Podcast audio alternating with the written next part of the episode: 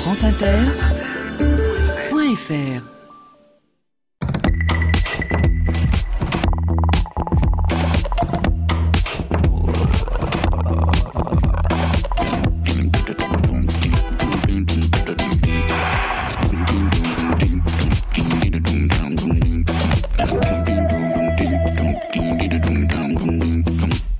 Bonjour à tous. Sur les épaules de Darwin, sur les épaules des géants. Se tenir sur les épaules des géants et voir plus loin, voir dans l'invisible, à travers l'espace et à travers le temps. Pouvoir s'évader du présent et voyager à travers le temps, remonter vers le passé à contre-courant. Tenter de découvrir autour de nous la présence de l'absence l'empreinte de la longue histoire du vivant qui nous a donné naissance. Entrevoir des âges depuis longtemps révolus, où le vivant se déployait, mais où nous n'étions pas encore.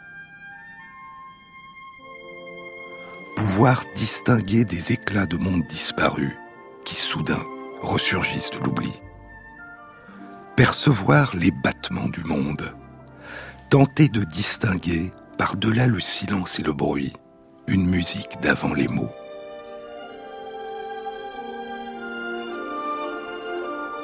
Le chant du vivant. Un chant que nous avons commencé à entendre avant même notre naissance.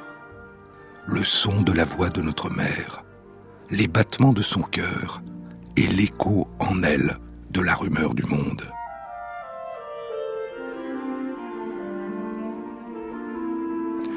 longtemps, très longtemps avant la naissance de nos premiers ancêtres humains, il y avait déjà la musique de la nature, le chant du vent et de la pluie après l'orage.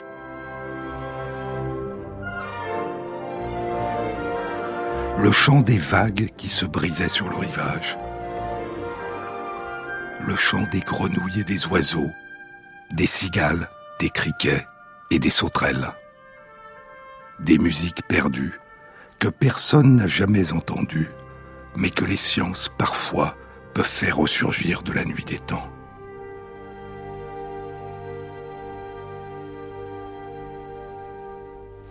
Il y a plus de 1200 ans en Chine, au 8e siècle de notre ère, durant la dynastie Trang, vivait le poète Tufu, qui sera considéré avec son contemporain Li Po comme l'un des plus grands poètes de la Chine.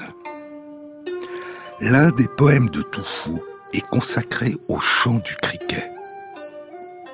Criquet, toi si petit, si humble, comme ton chant triste nous émeut. Ne voulant plus vivre parmi les herbes et les racines, il entre dans la maison, vivre sous notre lit. Son chant peut faire fondre en larmes un voyageur, ou tenir éveillée une femme jusqu'à l'aube quand son époux est au loin.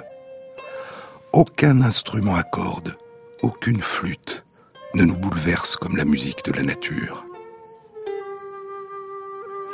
Plus de mille ans plus tard, au début du XIXe siècle, le grand poète anglais John Keats écrit à propos des sauterelles et des criquets. La poésie de la terre ne meurt jamais. Quand la chaleur du soleil a affaibli tous les oiseaux et qu'ils se mettent à l'abri dans la fraîcheur des arbres, une voix va courir de haie en haie au long du pré fraîchement fauché. C'est la sauterelle. Son chant prend le dessus dans la splendeur de l'été. Elle n'en a jamais fini avec sa joie.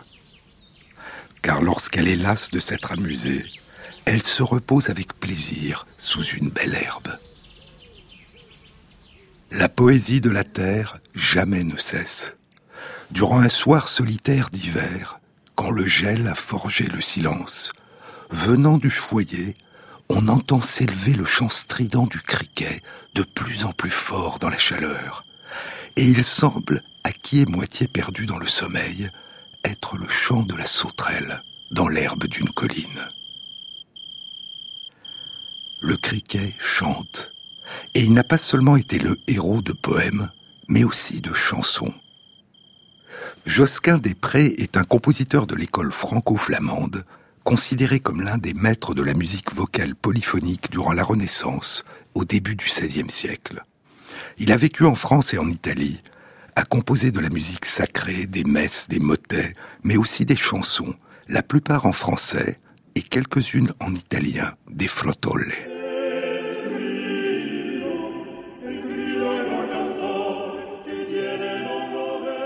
Sa chanson El Grillo, le grillon, a été publiée en 1505 à Venise.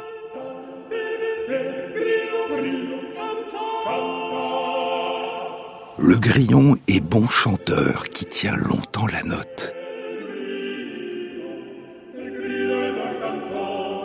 Allez, grillon, bois et chante, mais ne fais pas comme les autres oiseaux qui, dès qu'ils ont chanté un peu, s'en vont ailleurs. Le grillon reste toujours là où il est. Et quand la chaleur est extrême, alors seul, il chante pour l'amour.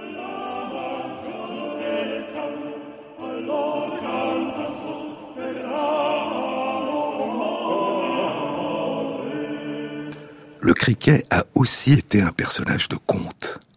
Dans le dessin animé de Walt Disney, Pinocchio, la marionnette qui deviendra plus tard un enfant et qui a été fabriquée par le menuisier Geppetto, Pinocchio a une conscience.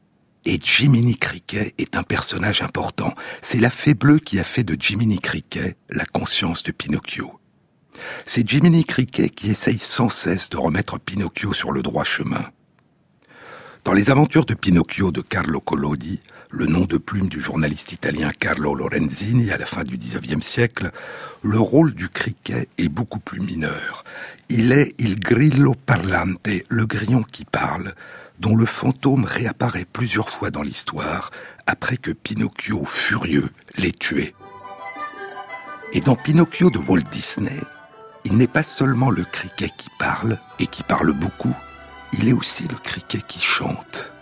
C'est lui qui chante When you wish upon a star, quand tu fais un vœu à une étoile. When you wish upon a star, makes no difference who you are.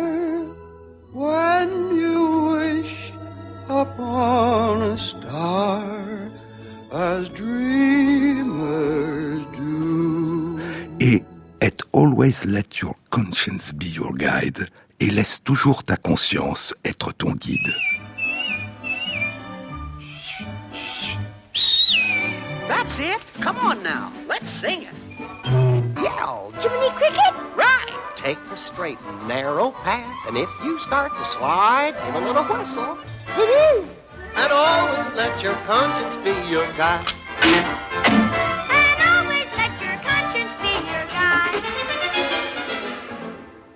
Les criquets dans la nature chantent aussi, mais sans les paroles humaines. Les criquets, les grillons et les sauterelles font partie d'un même ordre d'insectes, les orthoptères. L'instrument de musique des sauterelles est sur leurs ailes antérieures, durcies, leurs élytres. L'élytre droit a sur sa face inférieure une râpe stridulante, l'équivalent d'un archet recouvert d'une rangée de petites dents l'élytre gauche porte un grattoir ou chanterelle.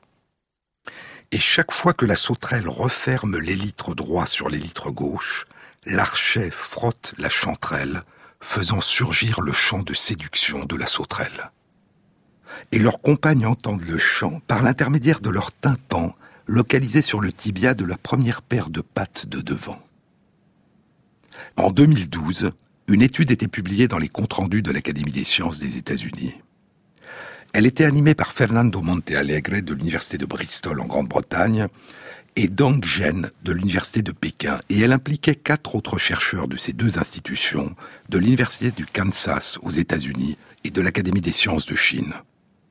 Les chercheurs ont étudié un fossile de sauterelle extrêmement ancien, qui date d'il y a 165 millions d'années.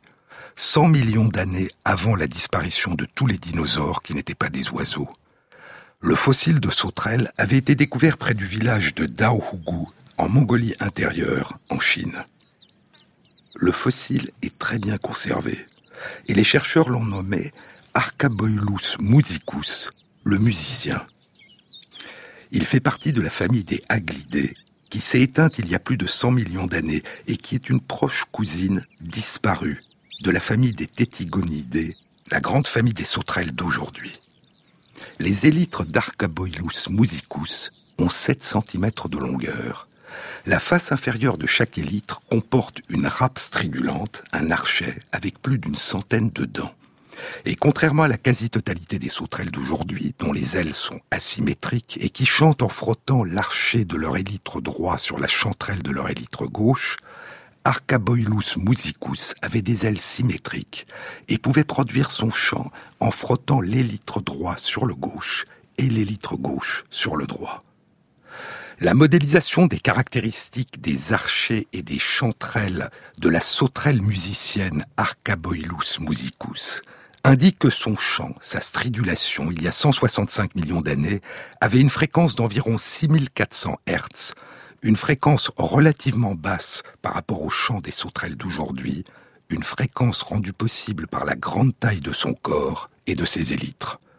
Et ces sons de plus grande longueur d'onde voyagent plus loin que les sons aigus quand ils sont émis très près du sol. Une reconstruction récente des forêts de l'ère jurassique dans la Chine du Nord-Est suggère l'existence de forêts peu denses, composées d'arbres conifères, des araucarias distants de 1 à 20 mètres les uns des autres, avec plus près du sol des fougères géantes, Angiopteris osmunda et Caniopteris. Dans la pénombre des forêts jurassiques, écrivent les chercheurs, Arcaboilus musicus a certainement expérimenté le dilemme de chanter haut et clair pour attirer ses compagnes, tout en essayant d'éviter les prédateurs. Aujourd'hui, la mouche parasite Ormia ocracea possède un système particulier d'audition très précis qui lui permet de repérer la direction du champ de séduction des sauterelles et de pondre ses œufs dans sa proie. À l'époque où chantait l'ancienne sauterelle musicienne, régnaient les dinosaures, et parmi eux certains devaient être ses prédateurs. Il y avait aussi probablement parmi ces prédateurs des amphibiens, des reptiles, des arthropodes et peut-être les anciens mammifères de la période jurassique, dont les fossiles révèlent qu'ils étaient capables d'entendre des sons dans les fréquences utilisées par Arcaboilus musicus. Et ainsi, ce qu'il y a de plus éphémère et de plus local, un son, un chant, peut ressurgir soudain de la pierre où subsiste un fossile. Et nous pouvons aujourd'hui, à travers l'espace et le temps, entendre résonner à nouveau ce chant, nous qui ne l'avons jamais entendu. Un chant aussi clair qu'il y a 165 millions d'années. Écoutez.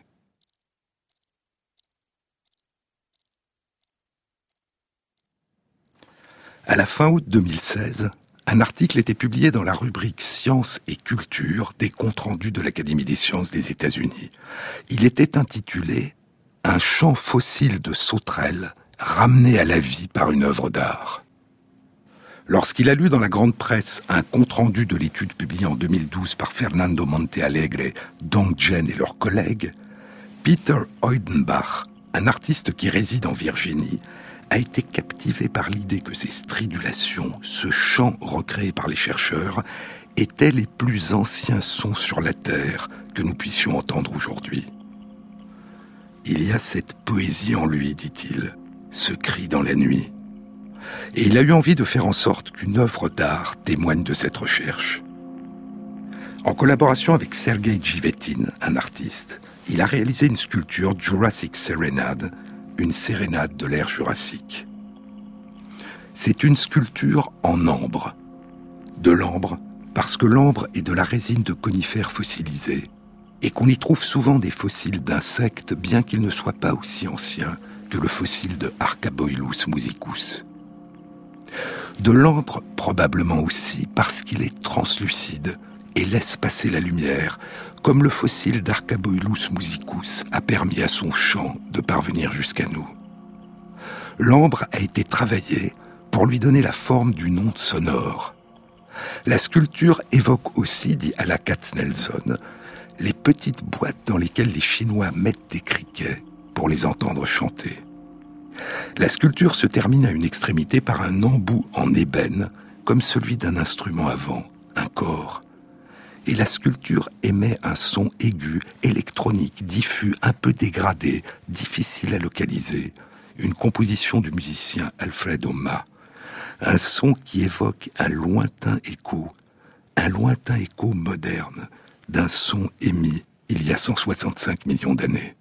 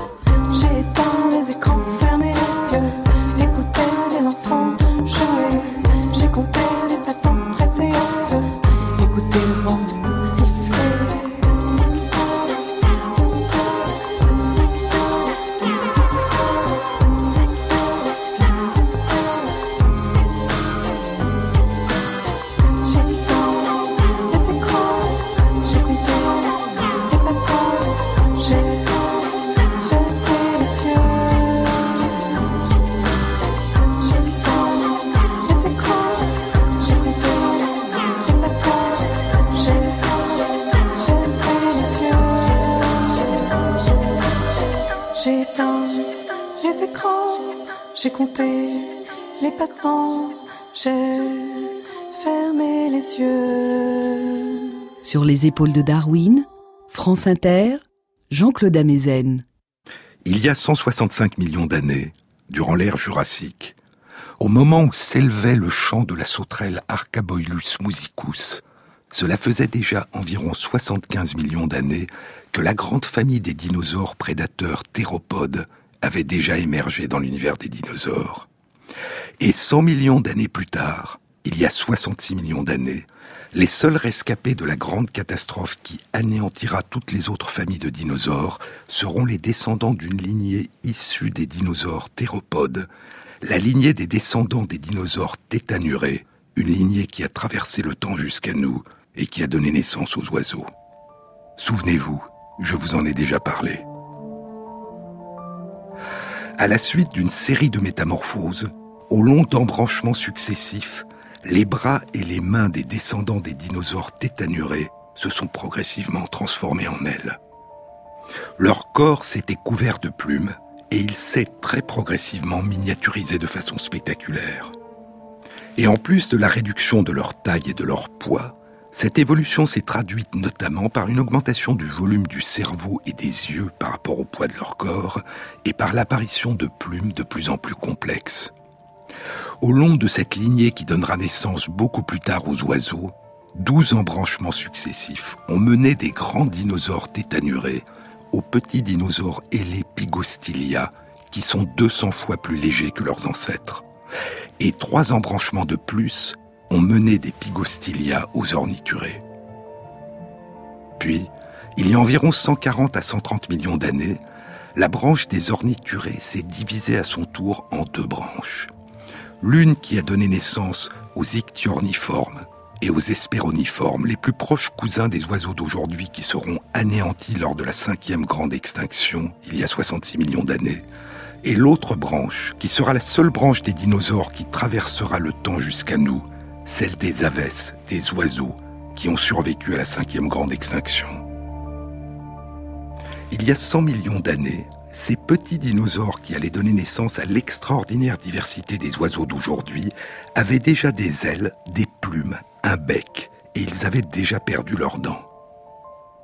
Mais possédaient-ils déjà cette merveilleuse capacité qui est celle des oiseaux d'aujourd'hui et qui enchante nos forêts, nos campagnes et trop rarement nos villes, la capacité de chanter Les fossiles qui révèlent l'existence des ailes, des plumes, d'un bec, pourrait-il, comme le fossile de l'antique criquet musicien, révéler la trace d'un chant? Et cette capacité existait-elle déjà avant la disparition de tous les autres dinosaures? Ou n'est-elle apparue qu'après, plus tard, quand les oiseaux ont été les seuls survivants? Y avait-il déjà des voix d'oiseaux au temps des dinosaures? L'organe vocal des oiseaux est le syrinx, Syrinx était le nom d'une nymphe de la mythologie grecque, fille d'un dieu de la rivière. Un jour, le dieu Pan, le dieu aux pattes et aux cornes de bouc, l'aperçoit et, séduit par sa beauté, se met à la poursuivre. Tentant de lui échapper, Syrinx arrive à une rivière et elle appelle ses sœurs les nymphes à l'aide. Et les nymphes la transforment en roseau. Le vent qui soufflait à travers les roseaux produisait un chant merveilleux. Et le dieu Pan, ayant perdu la belle nymphe, s'empara en souvenir d'elle de quelques-uns des roseaux qui bordaient la rivière, les coupa et fabriqua sa flûte, qu'il nomma Syrinx et que nous appelons la flûte de Pan. Écoutez, c'est Syrinx pour flûte de Claude Debussy.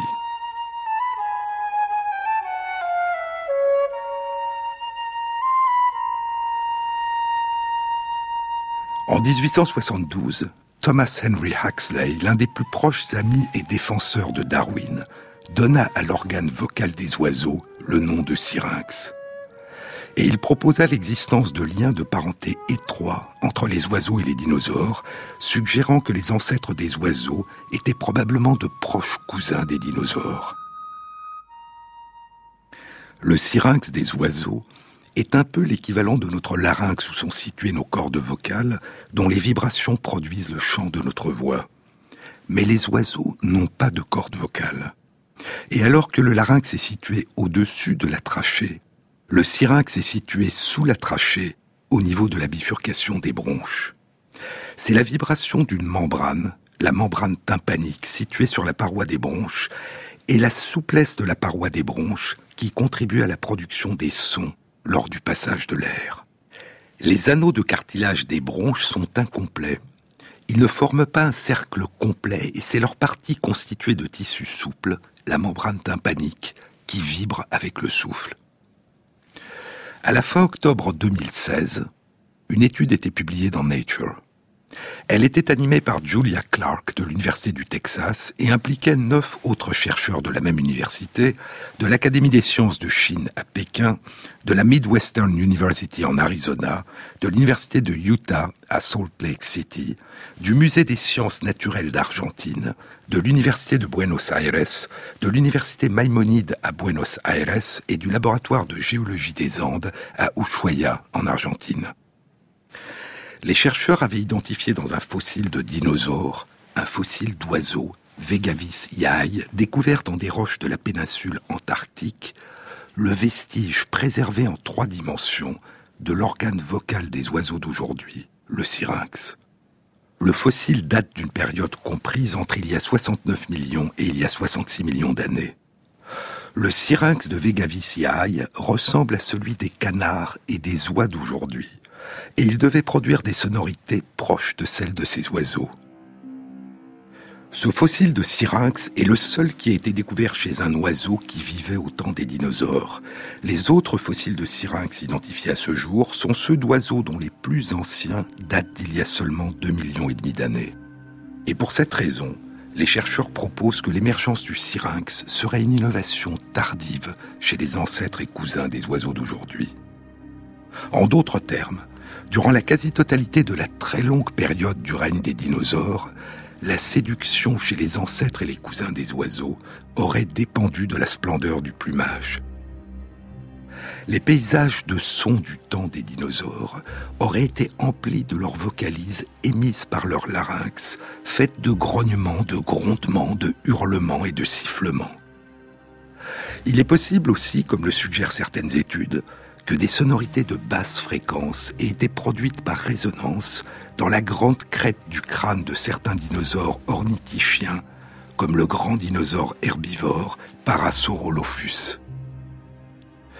Dans ce paysage de sons, le concert des vocalisations et des chants des oiseaux serait apparu très tard, peu avant la grande extinction d'il y a 66 millions d'années. Et la complexité de cette communication vocale a pu jouer un rôle important dans l'évolution du comportement social et de l'extraordinaire diversification des oiseaux. Mais comme l'écrit le paléontologue et anatomiste Patrick O'Connor dans un commentaire qui accompagne la publication de l'étude dans Nature, un commentaire intitulé Ancienne aria d'un oiseau de l'Antarctique, comme nous le découvrons de façon répétée dans le monde de la paléontologie, les conclusions que nous tirons du registre des fossiles sont de nature éphémère elle ne dure que jusqu'au moment où un nouveau fossile spectaculaire est découvert.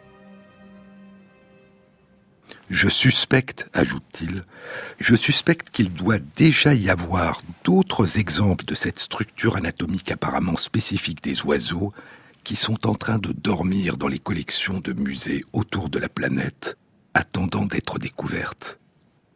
Et ainsi, des profondeurs du passé, les sciences commencent à nous faire parvenir d'étranges musiques. Le chant de séduction d'une sauterelle musicienne dans une forêt d'il y a 165 millions d'années. Et il y a plus de 66 millions d'années, les vocalisations d'un oiseau que nous pouvons imaginer, que nous pouvons presque entendre. Deux chants dans l'ancienne symphonie des animaux qui ont traversé le temps jusqu'à nous. Sur les épaules de Darwin, sur France Inter.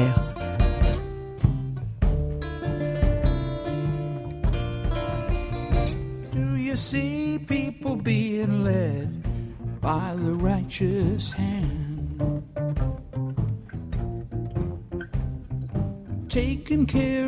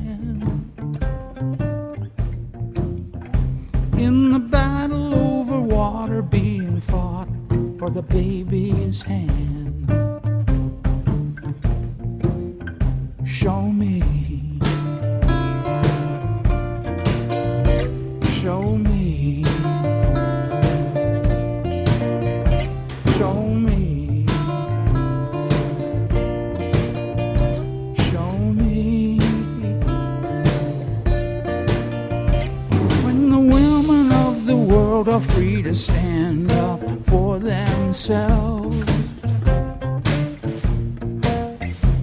And the promises made stop gathering dust on the shelf.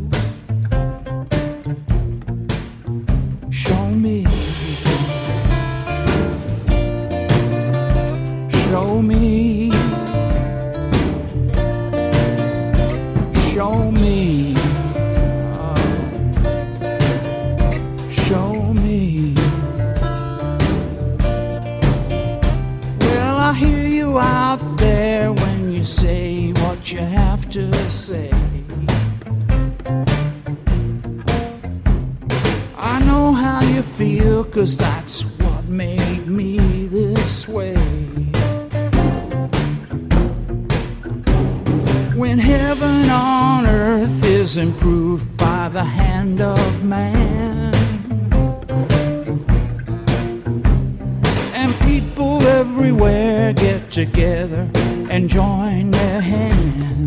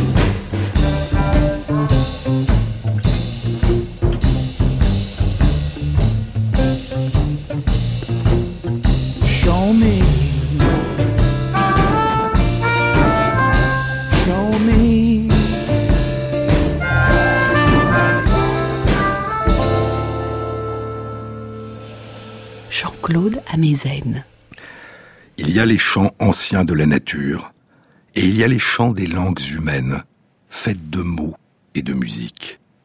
Le sens des mots est le chant de la voix.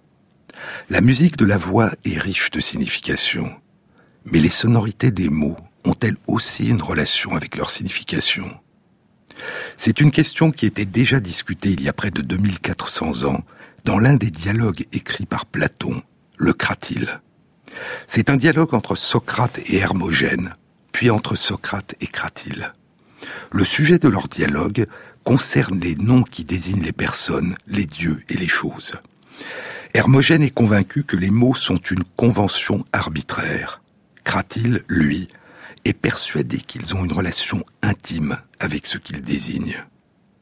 Durant toute la première partie de son dialogue avec Hermogène, c'est en recourant à l'étymologie, à la généalogie des mots et des noms, que Socrate lui démontre à l'aide d'innombrables exemples l'existence d'une correspondance étroite entre la nature des mots et leur signification, leur relation aux êtres et aux choses qu'ils désignent.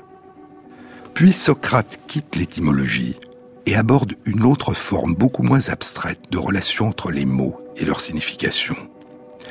Si nous n'avions ni voix ni langue, dit Socrate à Hermogène, et que nous voulions nous faire voir les choses les uns aux autres, n'est-il pas vrai que nous essayerions, à la façon des muets, de faire des signes avec nos mains, notre tête et le reste du corps? Oui, répond Hermogène, car comment faire autrement, Socrate? En tout cas, poursuit Socrate, si nous voulions faire voir ce qui est en haut, le léger, nous lèverions la main vers le ciel en mimant la nature même de la chose. S'il s'agissait de ce qui est en bas, ce qui est lourd, nous abaisserions la main vers la terre. Et si nous voulions faire voir un cheval ou tout autre animal en train de courir, tu sais bien que nous rendrions nos corps et nos postures aussi semblables que possible aux leurs. Il est nécessaire, je crois, dit Hermogène, qu'il en soit comme tu dis. C'est qu'ainsi, à mon avis, dit Socrate, on obtiendrait par le biais du corps un moyen pour faire voir quelque chose, puisque le corps imiterait vraisemblablement ce qu'il voudrait faire voir. Oui, dit Hermogène. Et si nous voulons faire voir avec la voix, poursuit Socrate, la langue, la bouche, n'est-il pas vrai que dans ce cas, nous aurons pour faire voir quelque chose le moyen fourni par ces parties du corps, chaque fois que par leur biais, il y aura imitation d'une chose quelle qu'elle soit Hermogène, nécessairement, je crois. Mais alors, poursuit Socrate, le nom est, selon toute vraisemblance, le produit d'une imitation vocale de l'objet que l'on imite. Et nommer, c'est imiter de la voix chaque fois que l'on imite. Ce qu'évoque ici Socrate, c'est ce qu'on appelle des onomatopées, qui signifie en grec création du mot.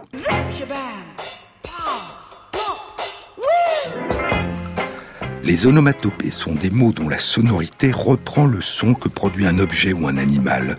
Le bruit que fait un objet, boum, crac, pan.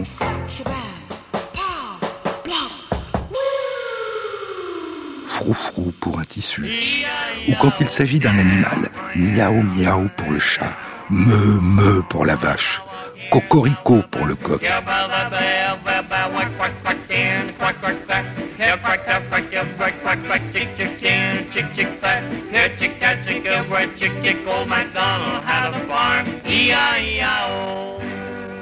Ou certaines de nos émotions. Haha pour le rire. Oups pour une erreur. Ouf pour un soulagement. Et comme le remarquait Socrate, le nom coucou est utilisé pour nommer l'oiseau par son chant. Mais différentes langues, différentes cultures pourtant proches, ne reproduisent pas exactement les mêmes sons. Ainsi, par exemple, le chant du coq se dit en français cocorico, en allemand kikeriki et en anglais cock-a-doodle-doo. Mais Socrate écarte les onomatopées comme étant une relation importante et universelle entre les sons et la signification des mots. Il propose une autre relation, plus subtile, qu'on a appelée beaucoup plus tard le symbolisme phonétique.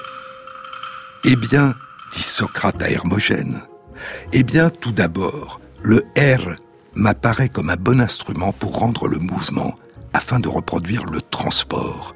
En tout cas, il est souvent utilisé à cet effet. Tout d'abord dans les mots rain, couler, et roé, courant eux-mêmes, c'est au moyen de cette lettre qu'il limite le transport, et il le fait donc par le tremblement, tromos, et par le rauque, tracou. De plus, dans les verbes comme cruain, heurter, trawain, fracasser, ereikein, déchirer, truptein, briser, rumbein, faire tournoyer, la plupart du temps, c'est au moyen du R que l'inventeur du langage rend tout cela. Il voyait, je pense que c'est dans le R que la langue est la moins stable et vibre le plus. C'est la raison pour laquelle, me semble-t-il, il en fait grand usage pour rendre ses mouvements.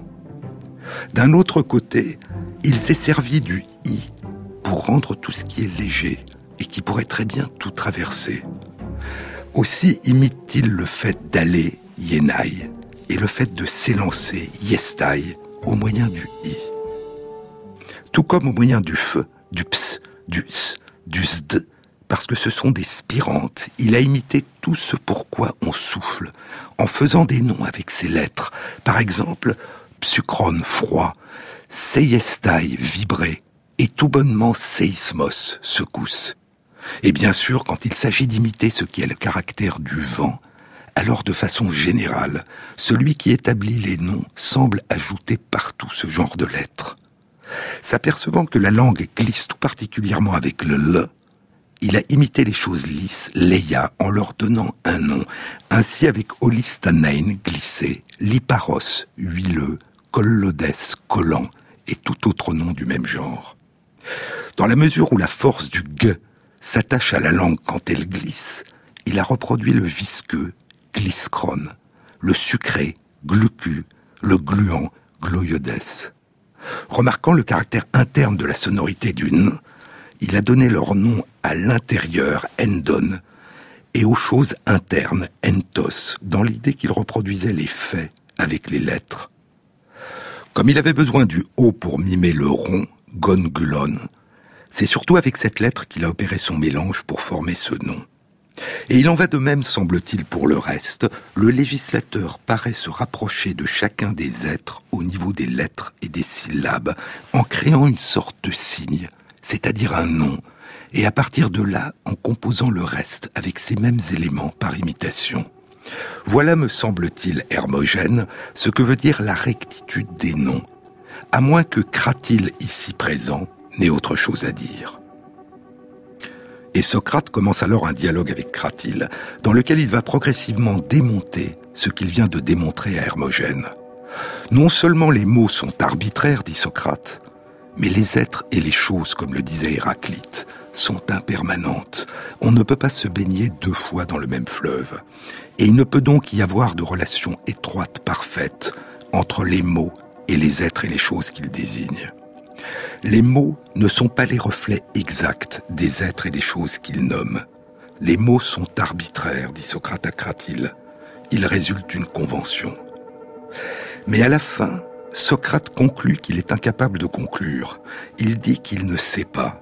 Et il demande à Cratyle de poursuivre les recherches. En conclusion, Cratyle, dit Socrate, peut-être qu'il en est ainsi, mais peut-être pas. Il faut donc examiner la question avec vaillance et bien à fond, sans te laisser influencer. Tu es encore jeune et c'est le bel âge pour le faire. Et si tu as trouvé après cet examen, tu devras me le communiquer. Ainsi ferai-je, lui dit Cratyle. Eh bien, dit Socrate, à la prochaine fois, mon ami, tu m'instruiras lorsque tu auras atteint ton but. À présent que te voilà équipé, mets-toi en campagne. Voici même Hermogène qui t'accompagnera. Entendu, Socrate, dit Cratyle. Mais toi aussi, essaie encore d'y penser désormais.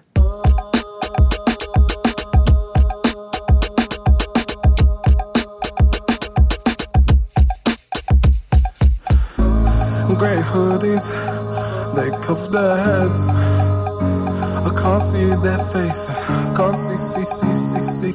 And They knew me, looks well my hair. My heart was thumping, drumming.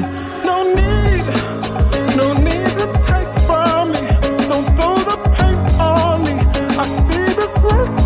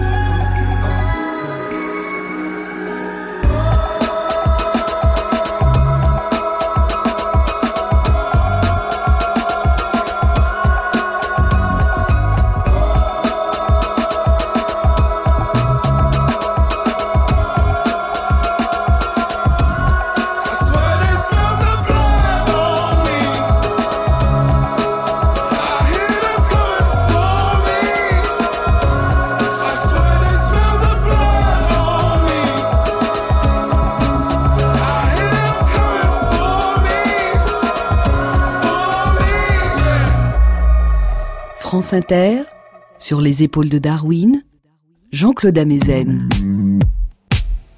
La plupart des linguistes, depuis Ferdinand de Saussure au début du XIXe siècle, pensent que les relations entre les sonorités des mots et leur sens sont pour l'essentiel arbitraires, des conventions. Bien sûr, il y a de nombreuses exceptions. Il y a les onomatopées qu'évoquait Socrate. Il y a aussi les idéophones. Ici, la sonorité du mot n'imite pas l'émission d'un son par un être ou une chose, mais elle suggère une idée, un concept, une sensation.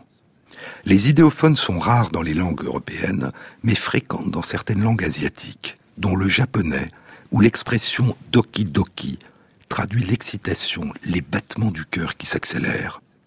Ce qui est brillant se dit en japonais kira kira, en indonésien kling kling, et en français avec ironie bling bling.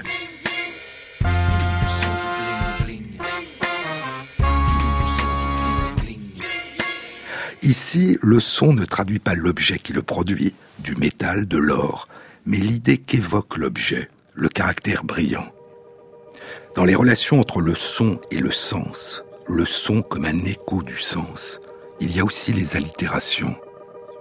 Oreste, dans Andromaque de Racine à la fin de la pièce, pour qui sont ces serpents qui sifflent sur vos têtes? En plus des onomatopées, des idéophones et des allitérations, il y a ce qu'on appelle le symbolisme phonétique que décrivait Socrate. Par exemple, différentes voyelles utilisées pour évoquer la taille, le i dans petit, dans minime, le o dans gros, le ou dans lourd, qu'on retrouve dans des mots inventés, rikiki pour petit, maus pour grand et gros. L'idée qu'il y aurait une relation étroite entre la sonorité de certains mots et leur signification a été développée il y a plus de 80 ans, 1929, par le psychologue allemand Wolfgang Köhler. Et des études ont été réalisées chez des personnes habitant différentes régions du monde, de langues et de cultures très diverses, et pour certaines de cultures orales, sans écriture. On montre à ces personnes deux dessins abstraits. L'un des dessins est fait de formes rondes, de courbes. L'autre est fait d'une ligne brisée, avec une série d'angles aigus. Et on propose aux personnes deux mots inventés par les chercheurs. L'un des mots a une consonance douce, Baaluma, et dans d'autres études réalisées depuis, Maaluma ou Bouba. Et l'autre mot a une consonance plus dure, plus sèche, plus brève, Takete, ou dans d'autres études ultérieures, Kate ou Kiki et les chercheurs demandent aux personnes d'associer chacun des deux dessins au mot qui leur paraît le mieux convenir à sa forme. Dans ces études, environ 95% des personnes associent le mot Baaluma ou Maaluma ou Bouba au dessin fait de courbes et le mot Takete ou Kate ou Kiki au dessin composé d'angles aigus. Et ainsi, il pourrait y avoir une tendance, est-elle spontanée ou apprise pendant l'enfance? Il pourrait y avoir une tendance humaine à associer certains sons à certaines formes et à certains concepts, la rondeur, la douceur ou le caractère anguleux, coupant. Mais ces relations entre les sonorités des mots et leur sens ne constituent-elles que des exceptions qui ne sont retrouvées que dans certaines familles de langues, ou pourraient-elles être une dimension plus universelle des langues humaines? C'est la question qu'a explorée de manière extensive une étude publiée au début du mois de novembre 2016 dans les comptes rendus de l'Académie des sciences des États-Unis. Elle était animée par Damian Blasi du département de linguistique comparative de l'Université de Zurich en Suisse, du département de linguistique et d'évolution culturelle de l'Institut Max Planck pour les sciences de l'histoire humaine à Jena en Allemagne, et du groupe de biomathématiques de l'Institut Max Planck de mathématiques de Leipzig en Allemagne. L'étude impliquait des chercheurs des mêmes instituts, de l'université de Leiden aux Pays-Bas, de l'université de Kazan en Russie, du département d'informatique de l'université de Leipzig en Allemagne, de l'institut Santa Fe dans le Nouveau-Mexique, du département de psychologie de l'université Cornell dans l'État de New York et de l'université d'Aarhus au Danemark. Les chercheurs avaient exploré près de 6500 listes d'une trentaine de mots couramment utilisés, ce qu'on appelle un vocabulaire de base, dans des langues et des dialectes qui représentent un peu plus de 60% de l'ensemble des langues parlées aujourd'hui à travers le monde, et que les chercheurs avaient répartis en six grandes régions, l'Amérique du Sud, l'Amérique du Nord, l'Eurasie, l'Afrique et l'Australie et la Nouvelle-Guinée. Pour pouvoir les comparer, les sonorités des mots avaient été transcrites dans un système de phonèmes simplifiés, composé de 34 consonnes et de 7 voyelles. Et à ces 6500 listes d'une trentaine de mots courants chacune, avaient été ajoutées plus de 300 listes d'une centaine de mots chacune. Les chercheurs ont considéré qu'il existait une relation entre la sonorité d'un mot et sa signification, lorsque cette relation était retrouvée dans au moins dix langues d'origine différentes, dans au moins trois des six grandes régions du monde qu'ils ont définies. Et l'étude indique l'existence de 74 associations entre des sons d'un mot et sa signification, associations qui, dans des langues non apparentées de différentes régions du monde, correspondent à 30 concepts, à 30 significations. Ces relations concernent le lien entre la voyelle I et le concept petit, entre la consonne R et le concept de rondeur, la consonne N et le nez, la consonne L et la langue, et la consonne M pour le concept de mère, maman, et de sein, mamelle, mammifère. La consonne S est le concept de chien, comme dans canis en latin, ou la voyelle A est le concept de poisson, comme dans pescado en espagnol. Il y a, à travers les langues, non seulement des associations positives entre certains sons et certains concepts, mais aussi l'inverse, des associations négatives, le fait que certains concepts ont une forte probabilité de ne pas être associés à certains sons. Par exemple, l'étude indique l'existence d'une association négative entre les sons B et M et le concept de dents. Et ainsi, comme le pensait Socrate, la plupart des sonorités des mots ont été choisies par différentes cultures dans différentes langues à différentes époques de manière arbitraire. Mais comme il le pensait aussi, il semble y avoir certains invariants qui se retrouvent dans la plupart des langues humaines, qui associent certains concepts à certaines images sonores, à certains petits paysages de sons, ou qui au contraire évitent d'associer certains concepts à certaines images sonores, à certains petits paysages de sons. Cette tendance à réaliser des associations privilégiées entre des mots et leur sonorité pourrait, pour certains chercheurs, comme le neurologue et neurobiologiste Ramachandran, avoir joué dans l'histoire de l'humanité un rôle dans l'élaboration du vocabulaire, dans la façon de nommer les choses et les êtres, dans la sonorité des mots choisis. L'étude suggère qu'il ne s'agit pas d'un phénomène hérité à partir d'une généalogie commune entre les langues, mais qu'il s'agit d'un phénomène d'évolution convergente dans différentes régions du monde, dans différentes cultures, à différentes époques.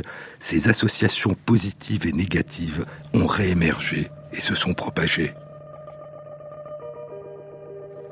Des mots qui sonneraient juste et des mots qui sonneraient mal.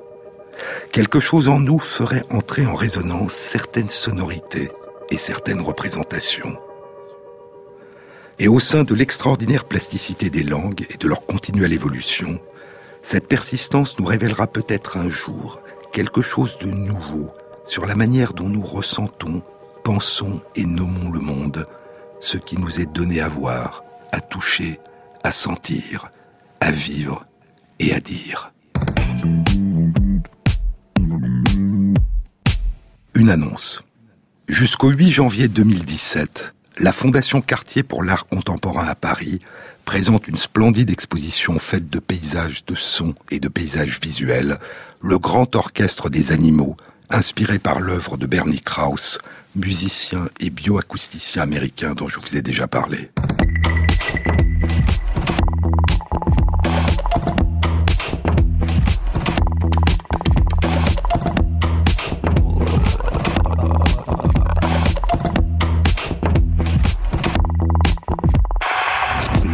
Cette émission a été réalisée par Christophe Imbert avec à la prise de son Éric Morin, au mixage Maxime Ingrand et Jean-Baptiste Audibert pour le choix des chansons. Et merci à Christophe Magère qui intègre sur la page de l'émission, sur le site franceinter.fr, les références aux articles scientifiques et aux livres dont je vous ai parlé. Bon week-end à tous, à samedi prochain.